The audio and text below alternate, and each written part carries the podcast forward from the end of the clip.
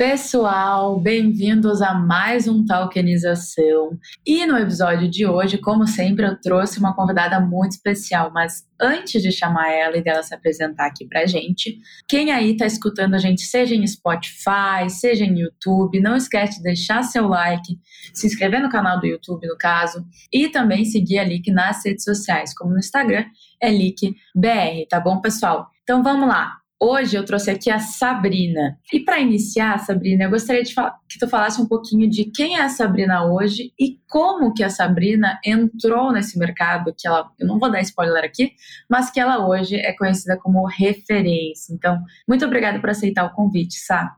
Eu quem agradeço o convite, é sempre bom conversar com novos públicos, estar aqui na Liquid pela segunda vez.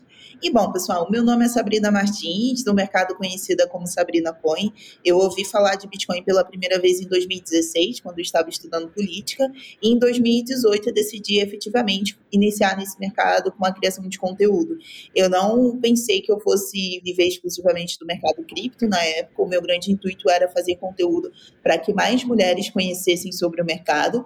Eu lembro que na época a gente tinha apenas a Andressa da BitGirl falando sobre criptomoedas. Ela é até hoje uma grande referência para mim no mercado cripto e foi baseado nos vídeos dela que eu decidi também falar. Eu queria sempre levar de uma forma mais descomplicada para as pessoas e fui falando, fui crescendo, me entendendo mais como uma pessoa que é focada em educação e também em notícias, que as notícias elas mexem profundamente na nossa educação e nos nossos investimentos no mercado cripto. E hoje em dia eu sou o CEO do Bolha Cripto, que é um portal de notícias que eu lancei no final de 2022, e também da Tipo Cripto, que é uma loja que eu busco falar com a galera muito milenal, né, que é a minha geração, e com a geração Z, que tem umas roupas lá bem que eu acho que a galera curte bastante.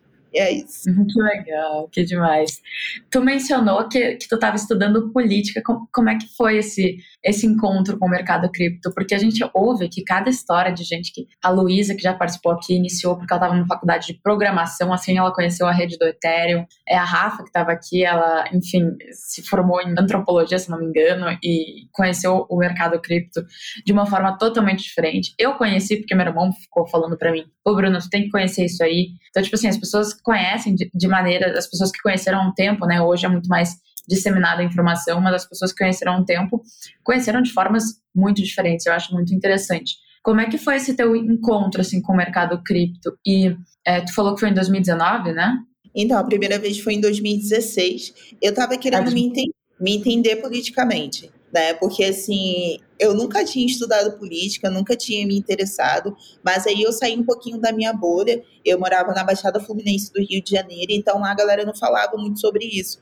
Mas quando eu comecei a frequentar outros lugares, por exemplo, centro do Rio de Janeiro, zona sul do Rio de Janeiro, eu vi que o pessoal falava bastante e eu queria entender em qual lugar, qual era a visão política a qual eu me encaixava.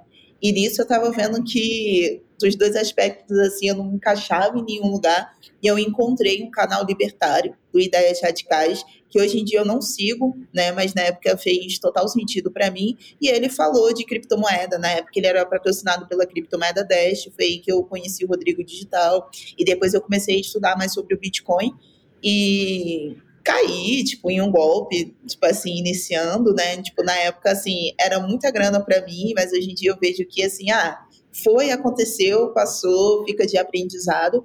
E depois disso eu fui entender realmente, né? Tipo, eu tinha uma visão, mas fui entender realmente o que era o Bitcoin.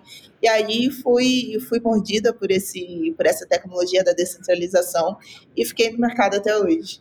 Ai, que demais. E quando tu, tipo, começou, assim, tu começou investindo de cara ou tu começou mais com esse alinhamento e aí tu falou, bom, isso aqui é interessante. Tu já até investia fora o mercado cripto na época? Não, eu nunca tive, eu nunca tive essa, essa mente de investimento. Nunca tive. Então, nunca tive exposição ao mercado de ações. No mercado cripto, estudei, né? Depois disso, quando eu deixei, eu estava buscando formas de ganhar dinheiro online e me deparei de novo com as criptomoedas. Aí eu decidi investir de cara sem entender muito.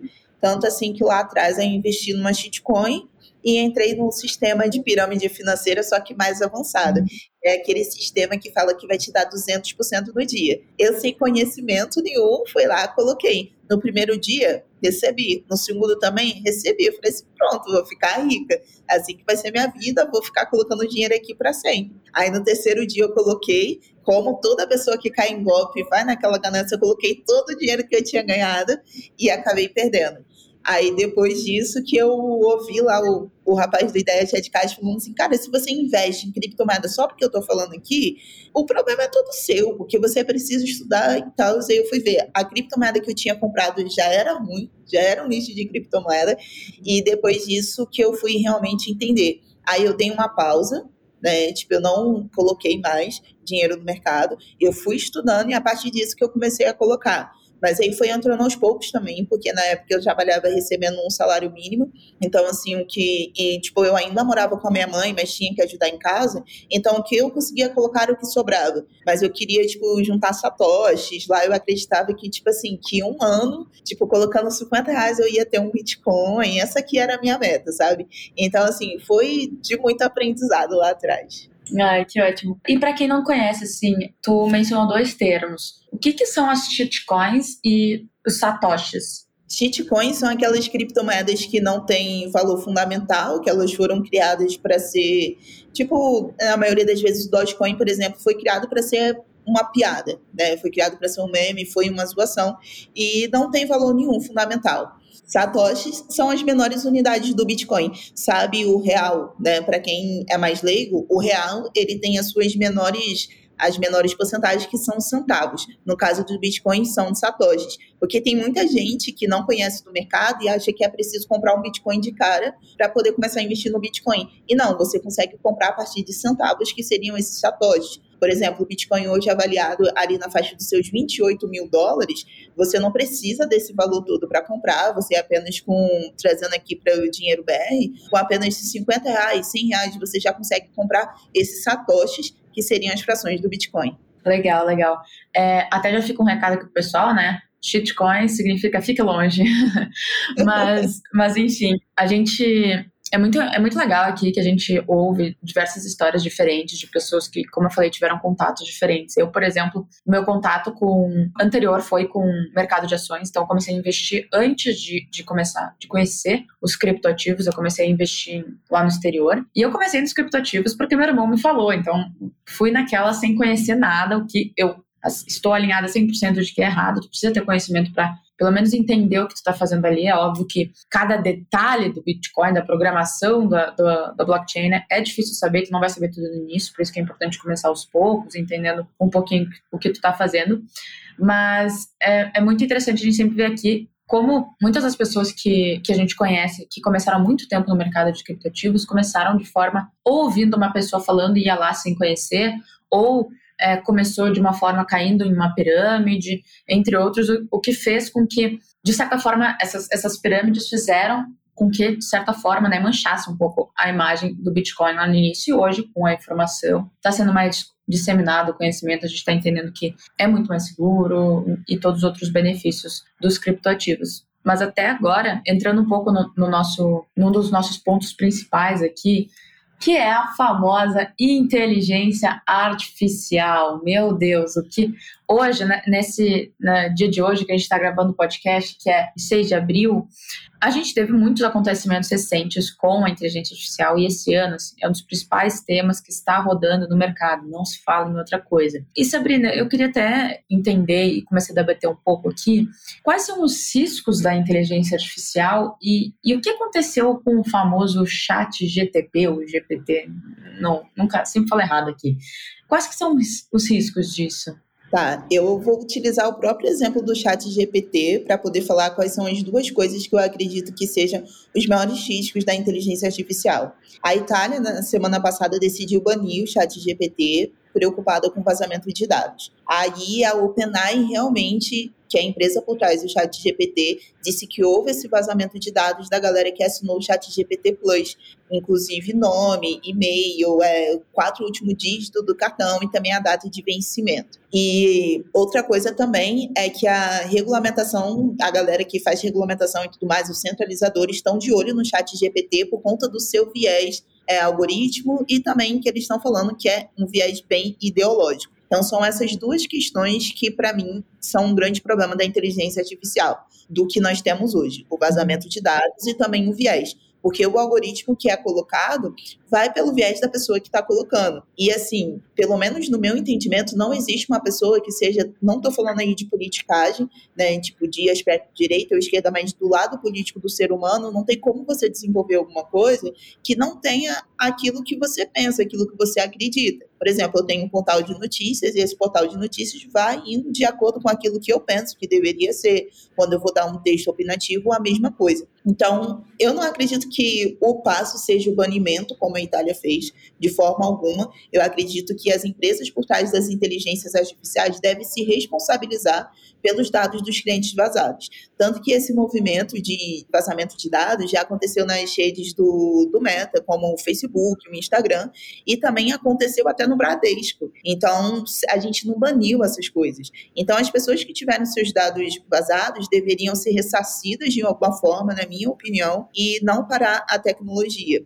Em relação do viés, do algoritmo, do chat GPT ou qualquer outra inteligência artificial, na minha visão, a solução para isso é a descentralização. Sem descentralização não tem como você tirar isso, não tem como você fazer uma inteligência artificial que ela seja apolítica, que ela não seja, que ela não seja totalmente de que ela uma inteligência artificial que não desrespeite as minorias, os seres humanos, assim como um todo. Então, acredito que a descentralização é uma forma muito interessante para a inteligência artificial e que a empresa sinta no bolso o problema do vazamento de dados para que ela pense no que ela pode fazer para poder melhorar, que pessoas e empresas que desejam investir em plataformas de inteligência artificial coloquem isso como regra, coloquem para saber, não, mas como você está fazendo para poder proteger os dados das pessoas, para esse tipo de coisa não acontecer, e não simplesmente decidir banir a tecnologia. Até porque tem muitas pessoas que utilizam o chat GPT hoje em dia, pessoas que conseguiram aumentar suas rendas, ou até mesmo ganhar uma renda. E quando a gente fala de países pobres, né, como é o caso aqui dos países da América do Sul, você banir alguma coisa que pode estar gerando empregos e mudando a vida das pessoas é uma coisa muito complicada por conta de um vazamento de dados. Não estou dizendo que não é uma coisa séria, é muito séria esse tipo de coisa, mas a empresa precisa sentir e não as pessoas serem prejudicadas por conta disso. É, exatamente. Essa, essa coisa de, de segurança de dados é também um dos dilemas do século que a gente está, né? Desde a, das redes sociais e, e, tudo que acontece hoje em dia frente a isso. Mas até um ponto muito, muito importante que tu falou em relação ao emprego. Primeiro, antes disso, como que uma pessoa conseguiria se proteger de certa forma a isso que aconteceu ou ao que pode vir a acontecer com os seus dados? E também, tu acredita que o chat GTP o chat GTP não, mas a inteligência artificial como um todo, ela vai consumir, de certa forma, empregos ou, como tu mencionou, ela pode estar, ela vai ser estabelecida da sociedade de outra forma? Olha, para a questão das pessoas se protegerem de vazamentos de dados, assim, 100% não tem como, sabe? Quando é. você empresa centralizada, não tem como. Mas no caso do chat GPT, por exemplo, é uma tecnologia que está nova. Foi lançada no final de 2022. Por qual razão e motivo você vai colocar os seus dados nela? Entendeu? Pô, precisa de um e-mail para entrar nela. Usa um e-mail secundário.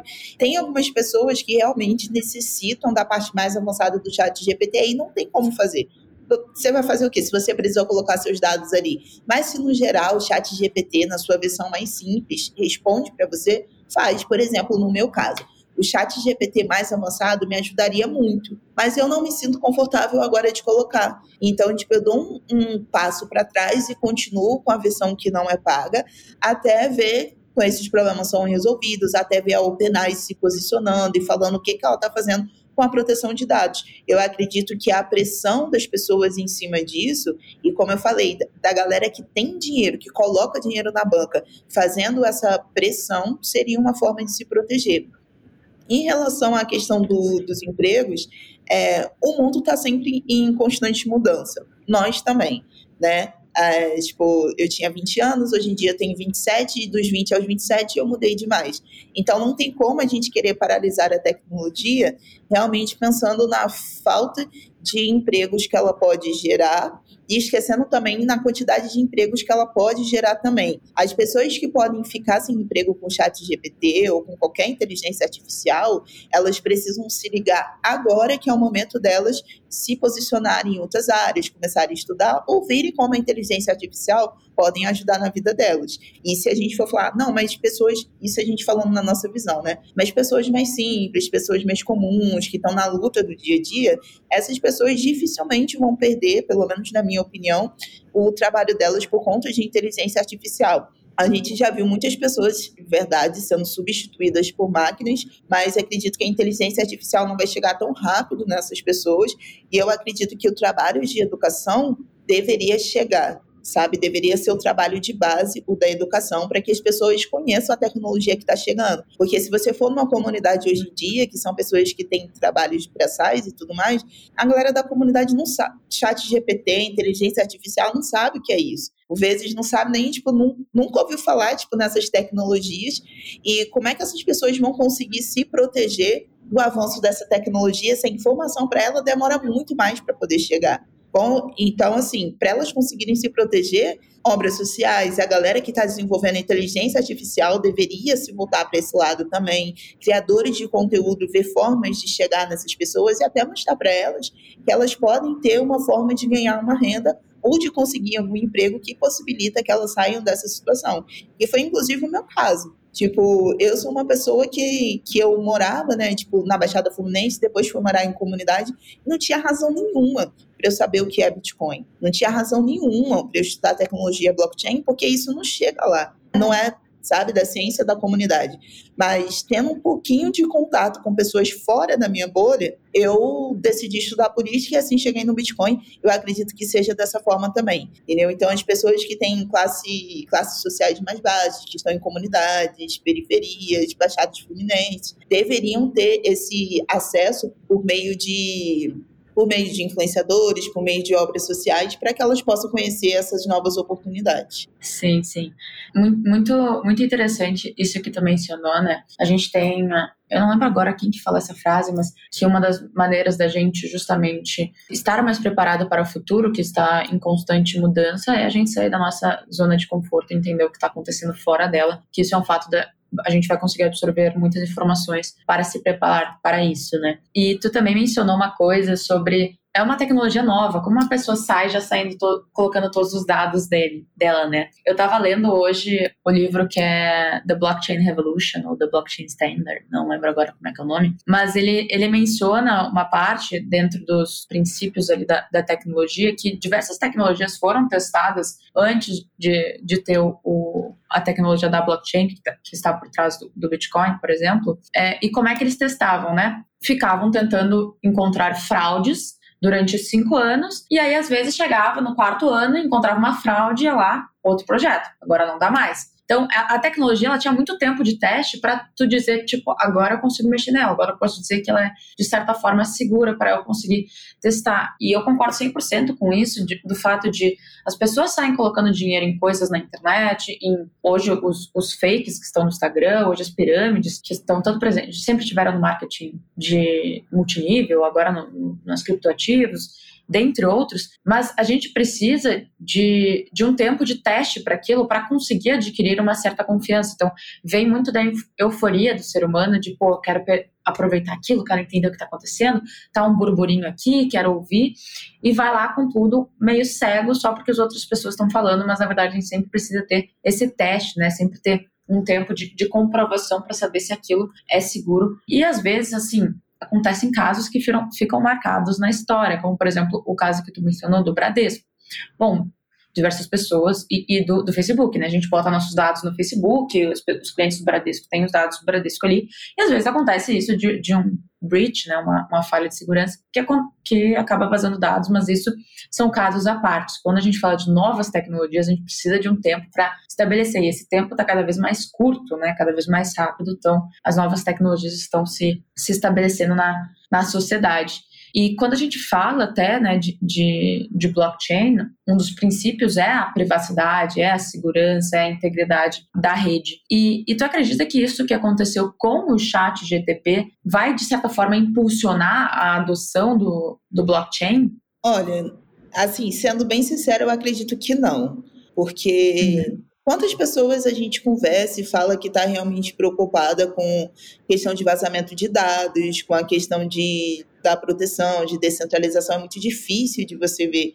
Então, enquanto a, a tecnologia ela não consegue chegar na, na base das pessoas base e não tem interesse, não tem interesse dos grandes empresários e do governo, especialmente que chegue na base das pessoas, vai ser complicado. Então, eu não vejo o chat GPT sendo uma porta aberta, tipo, é para a gente aqui que é do mercado, que tem de poder da descentralização e tudo mais, mas para as pessoas de fora não. Até porque acaba que diversos projetos, quando eles estão lançados inicialmente num blockchain, eles não têm a mesma experiência de um usuário do que uma plataforma centralizada. Então, a pessoa pode cara, facilmente ela vai preferir ficar na plataforma que tem esse risco do que pegar uma plataforma que é lenta, que não tem uma boa experiência. Fala assim, ah, só a proteção dos meus dados. As pessoas não sabem quão perigoso é sair o dado de onde ela mora, de onde, tipo, da, do e-mail dela, das que podem ter acesso às pessoas que são importantes para ela.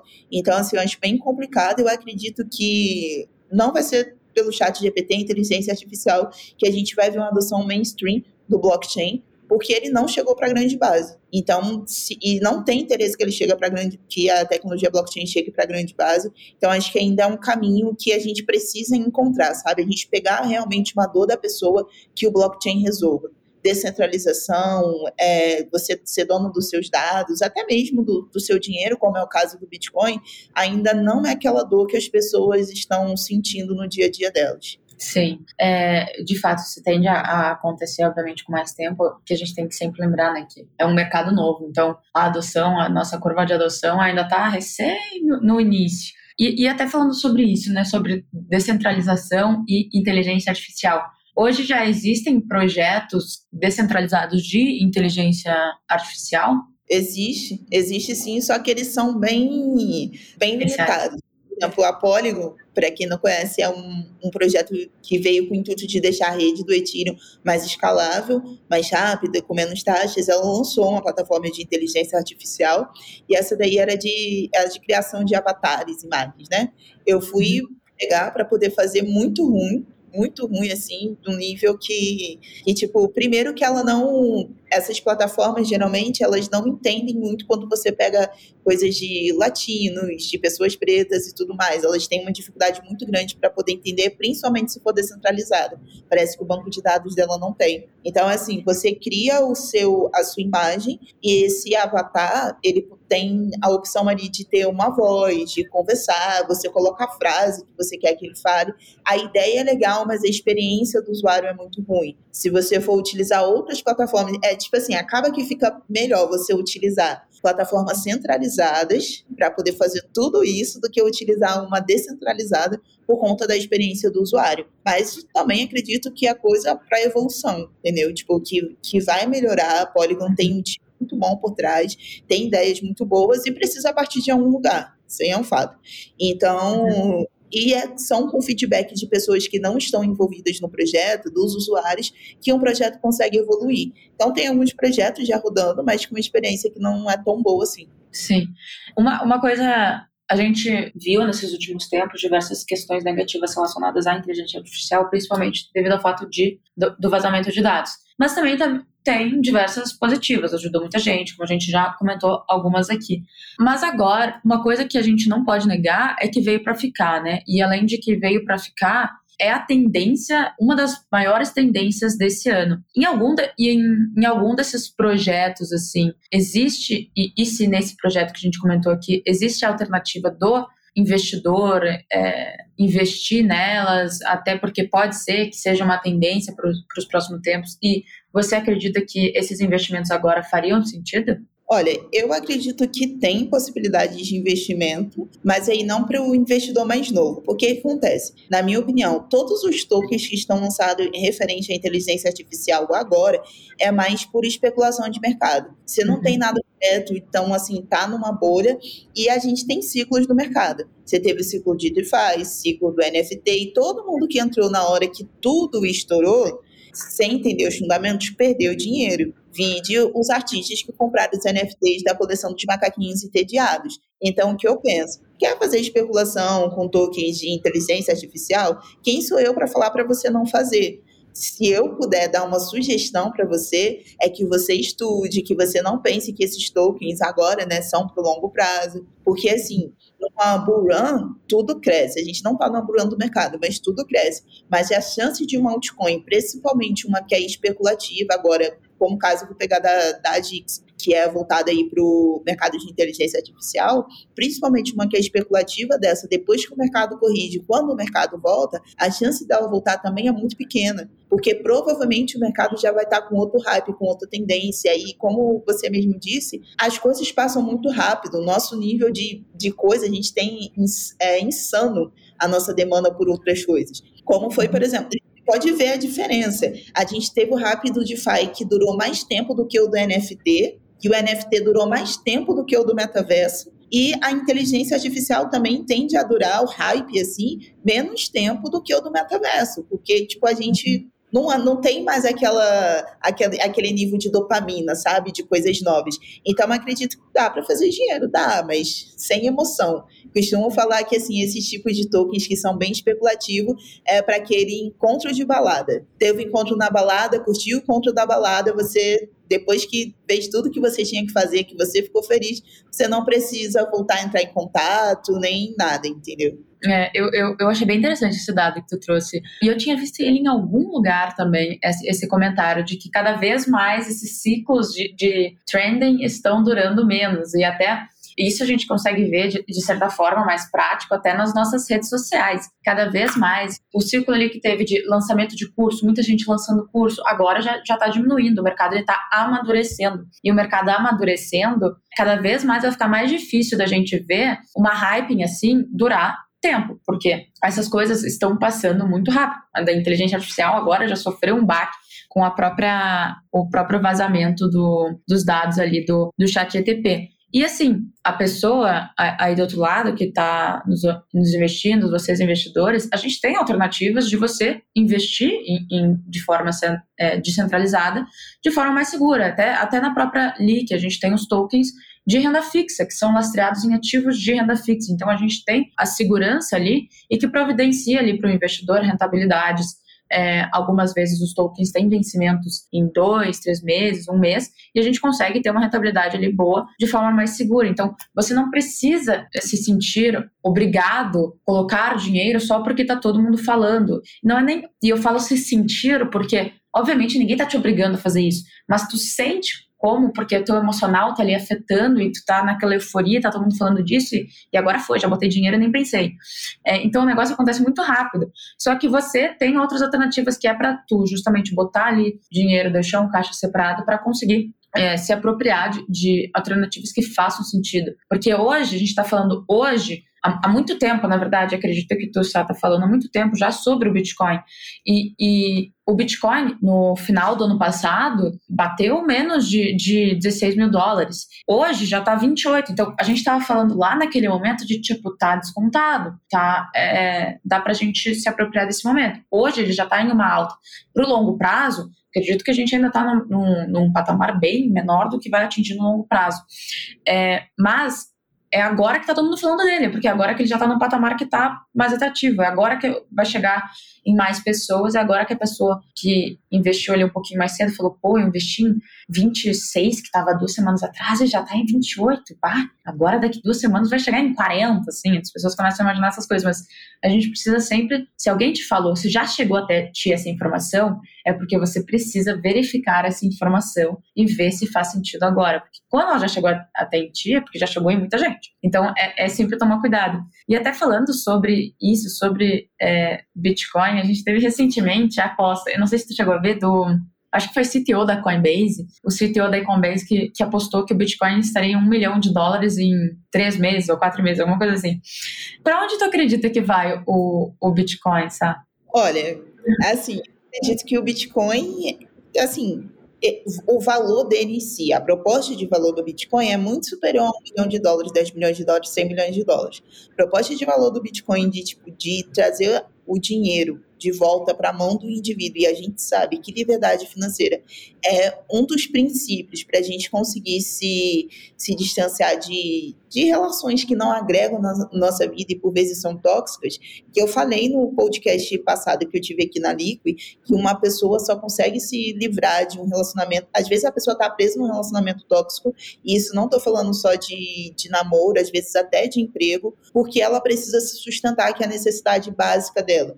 Então, quando a pessoa consegue uma liberdade financeira, para ela sair dessa relação é muito mais fácil. E essa é a proposta de valor do Bitcoin, é justamente livrar a gente do relacionamento tóxico. A gente tem concentralizadores que acreditam que mandam na nossa vida, que colocam linhas imaginárias ao redor do mundo, que meu dinheiro aqui não vale se eu quiser ir para os Estados Unidos, se não... e com Bitcoin não existe isso. E ninguém pode confiscar em você, claro, de você, claro, se esse dinheiro, né, se o Bitcoin estiver com você. Então, assim, o Bitcoin, pelo menos na minha opinião, já vale mais do que 100 milhões de dólares, qualquer coisa que colocar na mesa. Uhum. Se o Bitcoin chegar a um milhão de dólares daqui a três meses, ele falou isso em março, é, maio, junho e julho, chegar a um milhão em julho, assim, se chegasse eu ficaria muito feliz, mas acreditar que vai chegar, não. Eu queria apostar contra ele para ganhar esse um milhão de, de dólares e colocar tudo em BTC. Uhum. Mas eu não acredito que vai tá? A gente nem no pico mais alto do Bitcoin, a gente não conseguiu nem chegar a 100k, a gente está a 28 mil dólares. Eu acho que um, uma pessoa que já que é influente na indústria, né, como ele, falar uma coisa dessa é de uma irresponsabilidade muito grande porque chega a níveis de pessoas que não têm consciência sobre o mercado e acabam acreditando nisso, acreditando no sonho. E, gente, pode acontecer uma coisa muito séria daqui a dois, três dias no mercado, que a gente sabe como o mercado muda de uma, da noite para o dia, e o Bitcoin voltar para 15K, o Bitcoin é. voltar para cá e a pessoa que colocou ali o único dinheirinho que ela tinha acreditando na promessa do um milhão, sabe? É muito complicado. Eu acredito que o Bitcoin esse ano não vai passar assim por uma alta astronômica, só se acontecer, tem que acontecer muita coisa para isso acontecer. É, acredito que vai ser momento de consolidação mais do BTC, em preparação de acumulação para o halve do ano que vem. Uhum. E, e, e, um milhão, acredito que a gente vai ter que esperar bem para ver. Bem, é. mas assim, tempinho que, que vai sangrar pra gente. É, eu, eu concordo. Eu também acho que, de certa forma, foi, foi irresponsável da parte dele, porque realmente, uma pessoa que ouve isso, de uma pessoa tão é, referência como ele, ele, ele é muito, muito referência mesmo, gente. Coinbase, se não for a maior, é uma das maiores corretoras de criptoativos do mundo, e o CTO, não é, nada, não é um funcionário, é o CTO falar isso, é, tem um impacto muito grande. Eu acho que até ele, a minha opinião sincera é que ele sabe que isso não vai acontecer, mas ele fez isso para criar um burburinho para que as pessoas entendessem, começassem a olhar o Bitcoin e ver esse tipo o diferencial que ele tem. Só que da maneira como ele fala, é uma maneira que as pessoas não vão olhar os fundamentos do Bitcoin, elas vão querer comprar o Bitcoin para chegar em um milhão de dólares. E o que a gente faz aqui é tipo, olha o fundamento dos Bitcoins, entenda do Bitcoin, né, da blockchain também, entenda por que que isso é tão atrativo e entenda por que que isso é tão é, é precioso, né? É tão precioso porque é seu, é a única coisa que é sua. Senão, o real, o dinheiro que tem na tua conta do banco não é teu. Se o banco quebra hoje, o Brasil quebra hoje, tchau dinheiro, né? Mas até para a gente encaminhar aqui essa, hoje a gente tem, enfim, muita, a gente tá amadurecendo mais o mercado, mais pessoas ficando mais conscientes frente ao que está acontecendo. Mas o que tu diria para uma pessoa que está iniciando agora, assim, ela está começando a entender esse mercado, ainda está bem perdida, ela está nos escutando aqui, ela só sabe de ações, mercado tradicional. O que tu diria para essa pessoa começar nesse mercado? Olha, isso independentemente de, da pessoa, de você que está ouvindo a gente, ter muito dinheiro ou pouco de não entrar no mercado sem conhecer. O Bitcoin, ele foi, né, o white paper dele foi lançado em 2008, a primeira transação dele aconteceu efetivamente em 2009. Então, a tecnologia que está na sua adolescência, ela tem muito para evoluir. Você não precisa ficar com medo de perder, de perder o bonde, de achar que não, que não vai conseguir comprar Bitcoin e tudo mais. Então, estude mesmo o mercado, entenda como ele funciona e pare de ficar escutando o guru que fala que o Bitcoin vai chegar a um milhão de dólares daqui a 90 dias. E assim, gente, guru tem para tudo quanto é lado, que eu acho que seria é a pior, assim, o pior tipo de pessoa que tem para você escutar, porque assim, fala coisas que estão na mente dele sem se preocupar aí com o que está acontecendo com as pessoas que estão ao redor. Quando o mercado de criptomoedas estava caindo, eu vi muito guru dizendo que o Bitcoin ia para 12k, 10k e até cair abaixo de 10k. Gente, era, é uma coisa insana, assim, entendeu? O que a matemática não estava mostrando, o Bitcoin não estava mostrando sinais de que isso iria acontecer.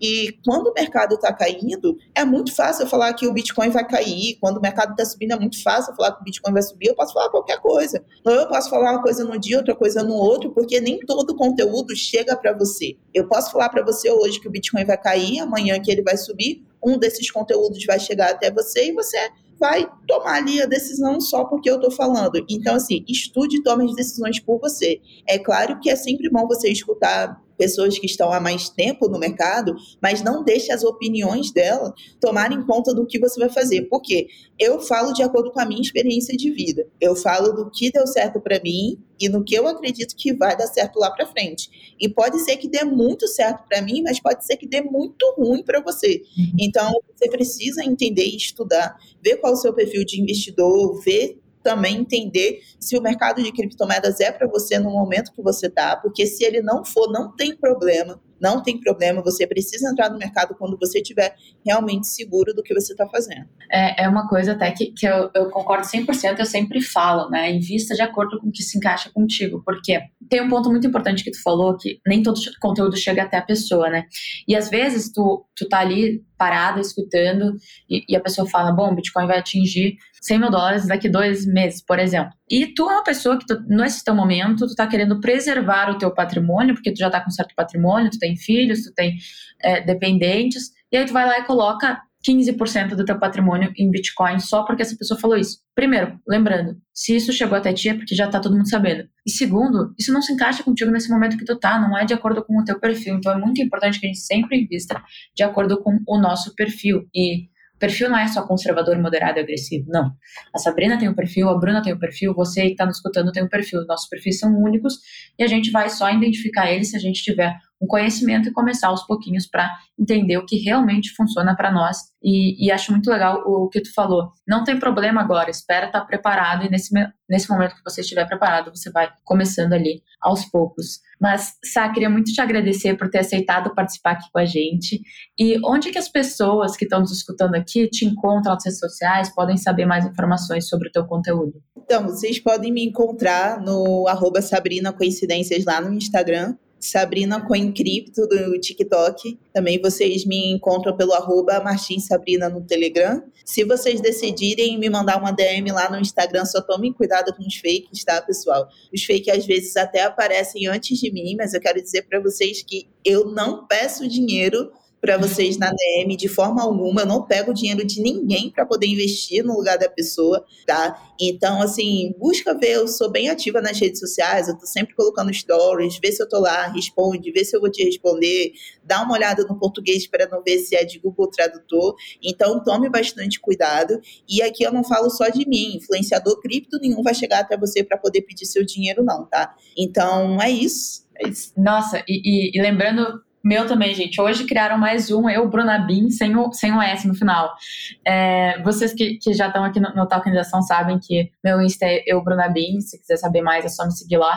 Só que toma, toma muito cuidado também com como a gente está pronunciando esse nosso arroba, porque eles sempre botam, tipo, eu.brunabins, eu, Bruna.bins. Então, tipo assim, eles sempre vão inventar alguma coisa. Isso é um absurdo. E eu não estou aqui para pedir dinheiro de ninguém. Um recadinho aqui para vocês, pessoal, eu mencionei tokens de, de renda fixa aqui. Para quem quiser saber mais sobre isso, é só acessar as redes sociais da LIC, seja no YouTube, seja no Instagram, que é LICBR, e também baixar lá o aplicativo da LIC, porque tem pessoas aqui que estão nos escutando já, investem em tokens, mas sempre estão perguntando quando que tem novos tokens liberados. Gente, se você baixar o aplicativo, você vai ser notificado para saber quando que vai ter novos tokens, e aí você não vai perder a oportunidade de investir neles, tá bom? Muito obrigada, então, a vocês todos que estiveram aqui nos escutando até o final. Não esqueça de deixar seu like nesse vídeo e se inscrever aí na plataforma de áudio que você estiver escutando. Então, obrigada a todos e beijão!